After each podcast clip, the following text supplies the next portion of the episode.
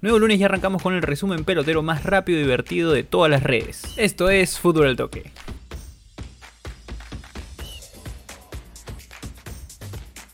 La Liga 1 del fútbol peruano continúa su rumbo. Tras un gran partido frente a Cienciano, la U es único líder del torneo y se enfrenta el día de hoy contra Alianza UDH. De ganar ese partido podría seguir sacando ventaja de puntos en los primeros puestos de la tabla. Además de ganar depende del partido de Ayacucho, que todavía tiene una oportunidad a pesar de perder con Manucci la fecha anterior. Enfrenta el miércoles al Atlético Grau y de ganar todavía estaría en pelea por el primer puesto. Comiso las haciendo linda y si quieres saber más, Chacal sacó un video sobre las cuatro razones por las que él cree que la U puede ser campeón. En la parte más baja de la tabla, Yacuabamba enfrenta enfrentará el Municipal y el Carlos Stein enfrentará a Sport Huancayo. Recordemos que esta última semana la Federación Peruana de Fútbol confirmó que solamente van a descender 3 este año.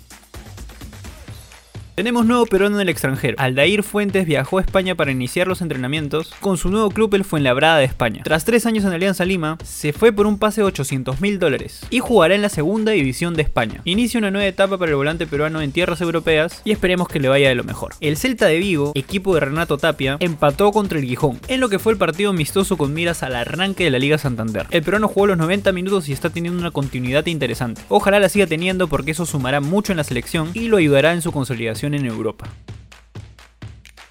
Hoy lunes Lionel Messi vuelve a los entrenamientos del Barça de la mano de Coman. El viernes tendrá su primer partido frente al Nastic de Tarragona y luego enfrentarán al Girona antes del inicio de la liga. Ojo que más allá de la renovación de Messi, al Barça todavía le faltan cerrar algunos fichajes. ¿Quiénes están en la lista? Los nombres que más suenan son Lautaro Martínez, Wijnaldum y Memphis Depay. Ya veremos cómo cierra el mercado de pases, teniendo en cuenta que Suárez y Vidal no seguirán en el equipo catalán. Como bien saben en historias de Instagram escogí como telenovela de la semana la historia de Suárez y veremos si finalmente llega a la Juventus. Todo por historias de Instagram, ya saben. La UEFA Nation League sigue con todo. Y para hacer un resumen, la verdad es que no nos alcanzaría video. Así que vamos de frente con el partido de la semana. Un partido brutal. Que sabrán los datos del partido todos aquellos que ven fútbol al toque. Si llegaste tarde este video, ¿para qué no nos sigues? Petije seguirnos, pe compare. Y si ya lo estás viendo, etiqueta tu causa, pe, para que no se lo pierdas. Italia se enfrentará a Holanda. En el historial ambas selecciones han jugado 21 partidos, teniendo ventaja a los italianos con 9 victorias, contra 3 del cuadro holandés. Los demás partidos fueron empate y su último partido fue en el año 2009, en un amistoso que quedó 1 a 1. El último partido oficial fue en la Eurocopa del 2008, en el que la naranja mecánica le clavó 3 pepas al cuadro azurri. Ambos equipos llegan con todas sus figuras, pero al haber empatado Italia con Bosnia-Herzegovina y teniendo en cuenta el equipazo que tiene Holanda, creo que me inclino más por una victoria del cuadro holandés. Así que lo más probable es que Holanda logre su segunda victoria consecutiva.